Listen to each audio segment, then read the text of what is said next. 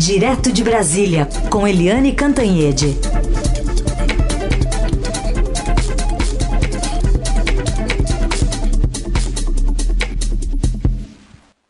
Eliane, bom dia. Bom dia, Raíssen, Carolina, ouvintes. Bom dia, Eliane, que hoje vai fazer então um intensivão, vai responder as perguntas dos nossos ouvintes, muitas, muitas mesmo, e a gente vai tentar colocá-las aqui nesse espaço. Eu vou começar, Eliane, com uma aqui do é, Mauro, de Coronel Fabriciano de Minas Gerais. Ele está trazendo à tona um assunto que tem a ver até com o noticiário de hoje, porque ontem o presidente Bolsonaro na live é, encorajou os seus apoiadores a não irem às manifestações de domingo, né, em relação a possíveis é, casos de violência que possam ocorrer, enfim, reforçar um pouco o que a gente viu no último domingo. Ele não quer que é, esses confrontos aconteçam normalmente para deixar, deixar essa questão de, de violência isolada é, nesse movimento que ele chamou ontem de um ressurgimento dos black blocs, né? É, mas de alguma forma incentivando também, porque quando fala, olha, não vamos para as ruas porque eles são vagabundos, porque eles são viciados, são pessoas que não acreditam nas mesmas crenças que a gente. E aí o Mauro pergunta o seguinte: Eliane, diariamente assistimos estarrecidos a um escândalo novo do governo, então, é, como você bem menciona, e aparece imediaticamente. No caso específico do sobrevoo de helicóptero, né? Falando do protesto da semana passada, alguém filmou de dentro do aparelho, certo? Quem divulgou essas imagens? Com que propósito? O ex-presidente faz tudo pensado para provocar uma reação midiática para se manter em evidência? Bom dia, Heisen, de novo, Carolina, ouvintes, e bom dia, Mauro de Coronel Fabriciano de Minas Gerais. É, quem filma o presidente é o a própria presidência. Quando a gente vê o presidente andando a cavalo, o presidente é, passeando no meio ali da, das aglomerações, das manifestações, inclusive ao lado de faixas contra o Supremo, contra o Congresso, a gente sempre vê um oficial, seja da Marinha, seja do Exército, filmando o presidente. Depois o presidente pega aquelas imagens e o próprio presidente distribui nas redes. Então, quem filmou as imagens no helicóptero foi a presidência exatamente com o intuito de mostrar que o presidente sobrevoou a esplanada para mostrar as imagens é, da própria manifestação, para jogar tudo isso no ar. E no caso específico dessas imagens do helicóptero, elas tiveram um probleminha a mais. É que o ministro da Defesa, o general Fernando Azevedo Silva, estava no helicóptero junto, ou seja, participando ali é, é, convivendo com aquela situação do presidente prestigiando um ato que era contra os outros poderes. Criou um mal-estar, tanto que o próprio ministro da Defesa depois teve contatos com ministros do Supremo Tribunal Federal para tentar amenizar um clima ruim né? Porque todo mundo reclama do presidente Bolsonaro e com esses ataques e com essa, enfim, ele estimulando manifestações é, golpistas, e aí o ministro da Defesa, o ministro das Forças Armadas participando disso, então o ministro da Defesa teve que botar panos quentes. Mas é isso, é, é sim uma escalada midiática do presidente. Ele gosta de ocupar espaços com essas coisas. Muito bem. Antes da próxima pergunta, só um registro que eu acho que é importante a gente fazer, né, Eliane? O Brasil superou a Itália né, em número de mortos e agora 32.548 mortos. Uh, é, aliás, eram 32 mil ontem e passaram para 34.021 com um novo recorde. 1.473 óbitos em 24 horas, então 34.021 vidas perdidas. Nesse contexto todo que a gente está falando, é importante é, essa ressalva, né, Helene? Achei super importante você entrar nisso, Heisen, é, porque está é, tá sendo uma morte a cada minuto. Você já tem aí, a gente está chegando à faixa de 1.500 mortes em cada 24 horas. Agora, tem uma, uma coisa interessante nisso. Quais são os três países que estão é, no topo dessa pandemia, no topo do número de mortes e contaminados. Estados Unidos, Reino Unido e, em terceiro lugar, Brasil. O que, que eles têm em comum? O negacionismo. Porque nos Estados Unidos o Trump demorou a acreditar e entender a gravidade da pandemia. Ele demorou a apoiar o isolamento social, a quarentena. O Reino Unido, a mesma coisa. O Boris Johnson, primeiro-ministro, também demorou a entender a gravidade, entender o tamanho da pandemia e, por isso, demorou a estabelecer isolamento. Até que ele próprio teve a Covid-19, ficou mal no hospital e aí mudou tudo e passou rapidamente a adotar isolamento, quarentena, etc, etc, mas com atraso. E aqui no Brasil a gente nem precisa repetir que o presidente Jair Bolsonaro também foi negacionista como Trump e como Boris Johnson, mas com uma diferença. Ele continua até este momento negando tudo e a gente não vê uma palavra sobre combate à pandemia do, da parte do presidente. Aliás, ontem, ao contrário, o presidente fez uma live falando de reabrir é, mergulhos, etc., etc., em Fernando de Noronha. Incrível, né? A gente está com 34 mil mortos e o presidente está se preocupando com mergulho em Fernando de Noronha. E, e, ao ontem desencorajar os manifestantes a saírem às ruas no domingo, ele não menciona a questão sanitária, né, Eliane? Ele, ele fala sobre esse, essa, essa, esse possível confronto, ou os riscos desse possível confronto. Mas eh, não passa pela cabeça dele citar a questão sanitária, que é muito importante. Quanto mais gente aglomerada, mais risco da transmissão do coronavírus, né? É, hoje mesmo a Organização Mundial da Saúde fez um alerta. É, América do Sul e particularmente o Brasil estão na hora mais grave da doença. Não é hora de flexibilizar isolamento nenhum. É hora de ficar em casa, é hora de se trancar em casa e se botar o pé fora, máscara, todos os cuidados. Mas o presidente não, não, ele não, é, é incrível. Tem um lado é, psicológico, patológico, se ele não consegue assimilar isso. Ontem mesmo ele foi é, renovar a carteira de motorista no Detran e foi sem máscara, foi sem máscara. Entrou, saiu, ficou, voltou, falou com outras pessoas, sem máscara. Quer dizer, o que, que ele quer com isso? O que, que ele quer com isso? Ele quer dizer que ele continua insistindo que é uma gripezinha? Que gripezinha, hein? Que mata 34 mil pessoas por enquanto. Por enquanto, porque há previsões de que o Brasil possa perder 88 mil vidas com o coronavírus.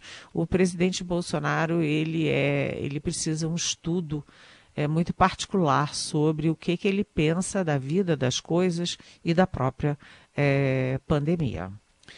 Bom, temos duas perguntas uh, parecidas, né, com um assunto parecido, uma em áudio, eu vou, que eu vou chamar já já, mas antes, é, o Gilberto né, fala sobre o, os militares. Ele, primeiro ele fala aqui uma percepção dele, né, de que o presidente vem atacando todas as instituições na esperança de as Forças Armadas o apoiarem no alto golpe, a moda de Hugo Chávez, que conseguiu destruir instituições venezuelanas e se tornou ditador na América do Sul, lá na Venezuela. Bom, essa é a opinião dele, mas ele pergunta se você, Eliane, com base nas informações, acha que as Forças Armadas declinariam tanto a ponto de apoiar um golpe né, em nome de um militar que saiu do Exército praticamente pela porta dos fundos. E a outra pergunta sobre o mesmo tema é do Arturo Alcorta. Vamos ouvir o que disse o Arturo, daí você já responde ao Gilberto e ao Arturo. Bom dia, Eliane, bem-vinda. Bom, a situação que a gente está vivendo é completamente absurda, né? A pergunta que fica é o seguinte: os militares, não do governo, do exército. Tá? Qual é o limite de paciência desses caras para isso? Eu sei que respeitam completamente a Constituição, isso está provado, mas hum, até onde vai a esculhambação uh, desses bolsonaristas do que é o Exército Brasileiro? Fica assim, não, não acontece nada? Muito obrigado, Arthur Alcorta. Oi, é, bom dia Gilberto, bom dia Arthur. é, todo mundo se pergunta né, sobre a posição das Forças Armadas, porque você tem as pesquisas é, de opinião sobre a população civil. Então a gente sabe como é que se comporta a população civil, quem é a favor do Bolsonaro, quem não é, quem é a favor disso, quem é a favor daquilo. Mas não há uma pesquisa no universo exclusivamente militar dentro das Forças Armadas. Então é difícil a gente falar assim, os militares acham isso ou aquilo. Né? É, primeiro, há diferença entre as próprias forças. A, a, aeronáutica, por exemplo, ela está muito cautelosa e ela não está ocupando milhares de cargos dentro do governo. Ela está muito cautelosa. A Marinha também está cautelosa, apesar de estar um pouco mais dentro do governo. E o Exército, ele tem muita gente. O Exército tem milhares de militares que estão ocupando cargos. E aí a gente vê que a base é importante, porque os militares se aposentam cedo, né? Alguns como capitães, como coronéis, eles se aposentam cedo e de repente eles ganham um emprego extra com DAS, a mulher fica feliz, os filhos ficam felizes, todo mundo satisfeito e, e isso está acontecendo muito. Se vocês olharem Ministério de Meio Ambiente, Ministério da Saúde, é, é, todos os órgãos federais nos estados, eles estão entupidos de militares. Então, é uma espécie de cala-boca nas bases militares. Quanto à cúpula, a gente vê que os comandantes da aeronáutica, da marinha e do próprio exército estão muito calados, muito distantes dessa crise política. Né? O próprio comandante do exército, Walter Pujol, é o general que, enfim, que sempre ia ao, ao palácio, que participava de reunião, ele não tem ido ao palácio, não tem participado de reunião e ele está numa posição muito mais de proteger a instituição do que de ficar protegendo e acomodando as crises de governo Bolsonaro. Então a gente não pode falar os militares, as Forças Armadas, porque há divisão também entre elas. O que é fato é que os militares que têm muita visibilidade são aqueles que estão no governo. São os três generais, por exemplo, que estão dentro do Palácio do Planalto: o Ramos, o Augusto Heleno e o Braga Neto, e o vice-presidente Hamilton Mourão, que é também um general que estava há pouco tempo no, no comando é, do Exército, que é um, enfim, no, no, no, alto comando do Exército e que é um general importante, que tem muita, enfim, liderança dentro da força. Agora, é, é, muito preocupante isso, você atrair as Forças Armadas para uma crise que o presidente é, intencionalmente cria todo dia. O presidente acorda disposto a criar a crise do dia. E você ter os, ele incluir, ele atrair né, os militares para dentro disso é muito ruim, porque as Forças Armadas são instituições de Estado e não de governo. E como você lembrou, é, Gilberto, o Bolsonaro saiu do Exército como tenente né, há trinta e tantos anos atrás como tenente, né, sob acusação, sendo julgado e saiu pela porta dos fundos.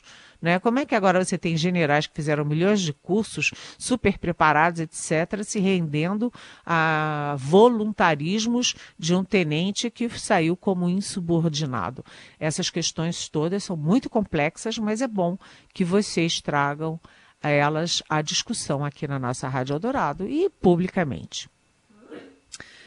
Hoje a gente está fazendo um intensivão aqui com a Eliane Cantanhede, respondendo as perguntas que vocês enviam para cá pelo 994811777, WhatsApp aqui da rádio, com a hashtag Jornal Dourado ou Pergunte para Eliane nas redes sociais. Tem uma que chegou aqui da Regina, é, Eliane, a chance, se o presidente não cair, de voltarmos a ter 40 ministérios, já que ele pretende recriar o da segurança? Oi, Regina. É, é muito interessante isso, sabe, Regina, porque o presidente passou anos e passou a campanha inteira dizendo que era contra a velha política, contra a negociação política. E agora ele está mergulhado até uh, o último fio de cabelo nessa negociação e justamente com o Centrão, com Roberto Jefferson, Valdemar da Costa Neto, gente condenada no, no Petrolão, no Mensalão, enfim, é, é, não, ele não está negociando com os melhores políticos, né? E está negociando, assim, qualquer coisa. FNDE, que é o Fundo da Educação, FUNASA, que é o Fundo da Saúde, e o presidente tinha dito agora que nessa negociação não entrariam ministérios estatais e bancos públicos. Aí banco público já entrou na roda, porque o Banco do Nordeste, o BNB, BNB, foi entregue ao PL do Valdemar da Costa Neto. O Estadão deu a notícia de que entraria. O Estadão depois deu que o sujeito estava enrolado é, com questões da, no, no, Tribunal de Contas da União quando ele foi é, é, presidiu a Casa da Moeda e o Estadão depois deu que o sujeito caiu, ou seja, o sujeito ficou 24 horas no cargo. E agora vem, enfim, a terceira ponta, que é o presidente discutindo com o Centrão, com a bancada da bala, a, a, fracionar de novo o Ministério da Justiça, ficar o Ministério da Justiça de um lado e o Ministério da Segurança do outro. E o Ministério da Segurança ficaria nas mãos da bancada da bala, que é do Centrão. Ou seja, é, é complicado e isso vai dar confusão, porque você dá Ministério e Ministério da Segurança para o Centrão a essa altura, é, eu acho que vai ter muita reação, Regina. Participação da Eliane Cantanhede respondendo a intensivão de perguntas né, dos nossos ouvintes. E Eliane, mais uma vez, fala direto de Brasília. Essa pauta do impeachment ainda está sendo muito requisitada pelos ouvintes. O Beto Alves, Eliane, ele diz o seguinte: ao criticar o Congresso, o STF, além de participar dessas manifestações antidemocráticas, o presidente Jair Bolsonaro caminha para um isolamento político, correndo o risco de a única saída para ele eh, seja ou fechar o Congresso ou fazer o Brasil passar por um terceiro processo de impeachment. Aí ele lembra que o presidente Fernando Collor, entre outros problemas, também sofreu com a falta de apoio do Congresso, eu incluiria a ex-presidente Dilma também nessa mesma conta, né, Helene? Oi, bom dia, Beto. Muito se pergunta né, sobre impeachment, mas eu não consigo ver é, em lugar nenhum é, eu não consigo ver no Congresso, nas lideranças políticas, nas minhas conversas, muitas conversas, não consigo ver um ambiente, uma vontade de tocar um processo de impeachment. É, o que a gente tem são, objetivamente, várias frentes contra o presidente Bolsonaro. Resumindo rapidamente. É, o processo lá, o inquérito, as investigações sobre as acusações do ex-ministro Sérgio Moro é, que, enfim, diz que o Bolsonaro quer intervir e quer intervir politicamente por interesse próprio na Polícia Federal. Então, esse é o inquérito que corre no Supremo Tribunal Federal. Tem o inquérito das fake news no. Uh, também no Supremo Tribunal Federal, e a gente sabe que tem 29 alvos até agora, mas que isso vai chegando cada vez mais próximo do gabinete do ódio que funciona dentro do Palácio do Planalto, que envolve filhos do próprio presidente da República. Você tem a CPMI, a CPI mista é, Câmara-Senado, investigando também é, todo esse processo, essa rede de fake news que passa, é, que tem uma origem, segundo eles, dentro do próprio Palácio do Planalto. E já descobriram que houve 2 milhões de anúncios em um único mês para sites e blogs sujos de, enfim, até de pornografia. Né? E você tem uh, os processos de impeachment. São mais de 30 processos de impeachment já apresentados, já protocolados na Câmara dos Deputados. E o quinta, a quinta frente, estou contando uma por uma, a quinta frente é o TSE. Tribunal Superior Eleitoral, que tem oito processos de cassação da chapa Bolsonaro-Hamilton Mourão. Então, são muitas frentes, mas a gente não vê em nenhuma circunstância assim um movimento claro como houve no caso do Collor, como houve no caso da Dilma para trocar o presidente, para tirar o presidente e ou botar o Mourão no lugar ou tirar a chapa toda e fazer uma nova eleição. Eu não sinto isso, né? Agora, isso tudo depende de como evoluam as coisas, porque o presidente Bolsonaro ele é provocativo. Ele tem um instinto, ele acorda com o instinto de provocar.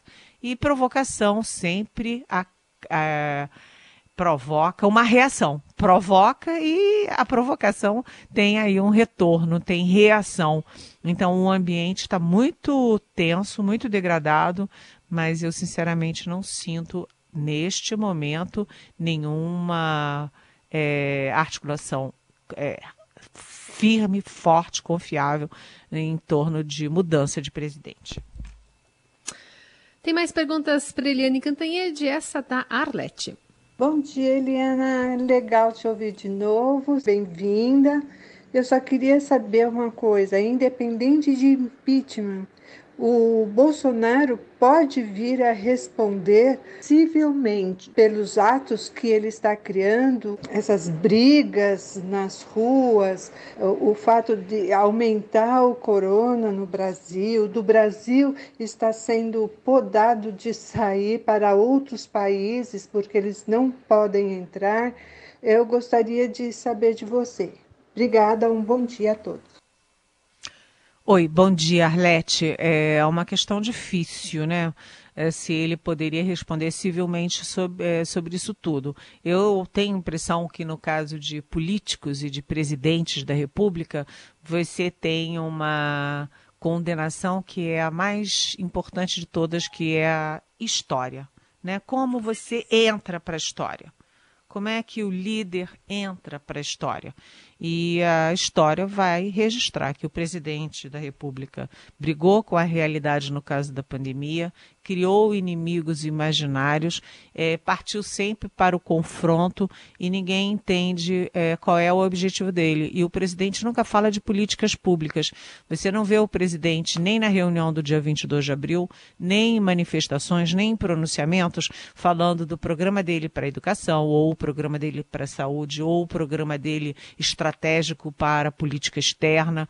É, ele não fala de geopolítica, ele não fala da questão econômica, né? Ele só fala da eleição em 2022, que está sendo perseguido, é, vai para manifestação, anda a cavalo, anda de jet ski. É, o presidente ele não lidera nada, ele está pensando em como salvar os filhos dele, em como salvar ele próprio, em como salvar é, o mandato e a reeleição de 2022. Isso tudo tem um preço, sabe, Arlete? Mas me parece que mais do que judicialmente é um preço que ele pagará na história e de como o nome dele vai entrar para a história. Bom, tem perguntas também, Helene, sobre os apoiadores do presidente Bolsonaro. Vou juntar aqui a do Roberto Donizete com a da Juliana. O Roberto Donizete quer que você fale um pouco mais sobre a Sara Winter, o grupo que ele chama aqui Paramilitar 300 pelo Brasil. E a Juliana está dizendo, ela diz que os apoiadores do presidente parecem pertencer a uma seita. Qual a explicação para isso? Eles dizem amém para tudo que ele fala, como se fosse um profeta. Então, Roberto e Juliana. Oi, Roberto. Oi, Juliana. Bem, se vocês olharem a história inteira, a história está cheia de personagens que tiveram essa, essa forma de catalisar apoios, né? É, massificar. Você pode pegar, por exemplo, Hitler, né? O Hitler era, obviamente, um louco, né? Um louco perigoso, um louco assassino, é, e quantas milhões de pessoas na Alemanha, que é a Alemanha, um super país, né, entraram naquela loucura, entraram de cabeça naquilo tudo. Quer dizer, há um componente na política que é assim, né? E, e isso acontece. É, sempre você tem ali uma faixa de 20, 30, da população que seguem cegamente os seus líderes. No caso do próprio PT, por exemplo, o ex-presidente Lula foi condenado, foi preso, teve outros processos, teve outros problemas, mas 30% das pessoas não queriam saber nada de processo, não queriam saber de coisa nenhuma e não queriam saber de Lava Jato porque elas tinham uma coisa religiosa, uma crença em relação ao ex-presidente Lula e isso agora há também do outro lado, no outro lado oposto do espectro político em relação ao Bolsonaro. As pessoas perdem a racionalidade, deixam de analisar as circunstâncias, as informações, a realidade, porque o ídolo, o mito, tem sempre razão. Tem um lado de psicologia de massa muito forte nisso, Agora também tem uma questão de que o presidente tirou do armário é, toda uma discussão de, da, do Brasil que a gente nem sabia que tinha tanta gente é, numa posição assim, né?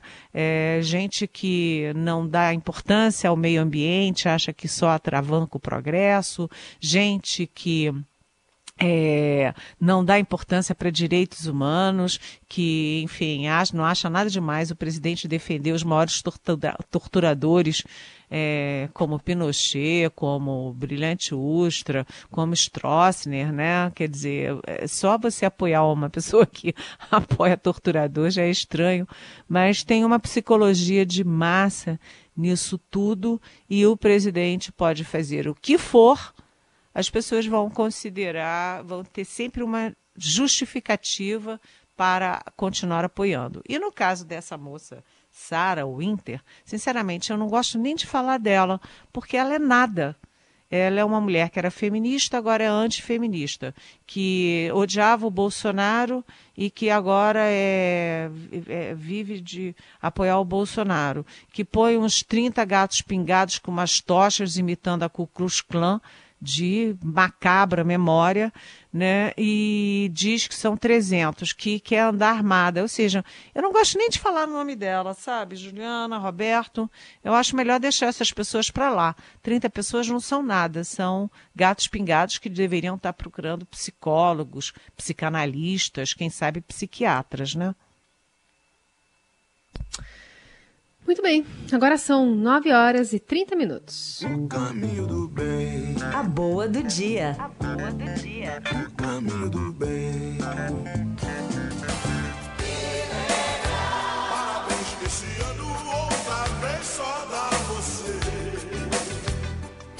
Olha, nem que a gente quisesse esquecer do aniversário da Eliane Cantanhede, dava.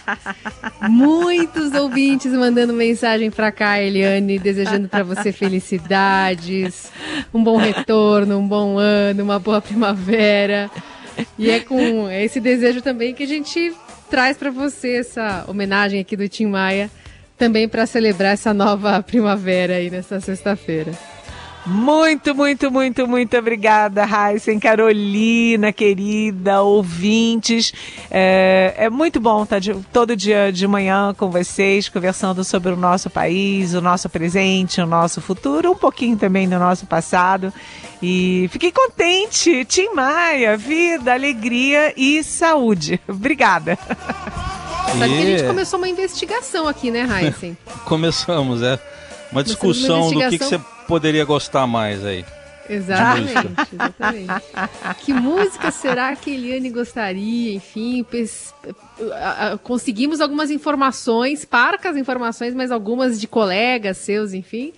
Mas falamos que MPB não, não daria erro. Então, Tim Maia tá aí te desejando um feliz aniversário. Vocês sabem de uma coisa? Todo dia a gente se despede, beijinho, beijinho, tchau, até amanhã. Mas eu continuo ouvindo vocês porque eu adoro, adoro depois da seleção musical de vocês.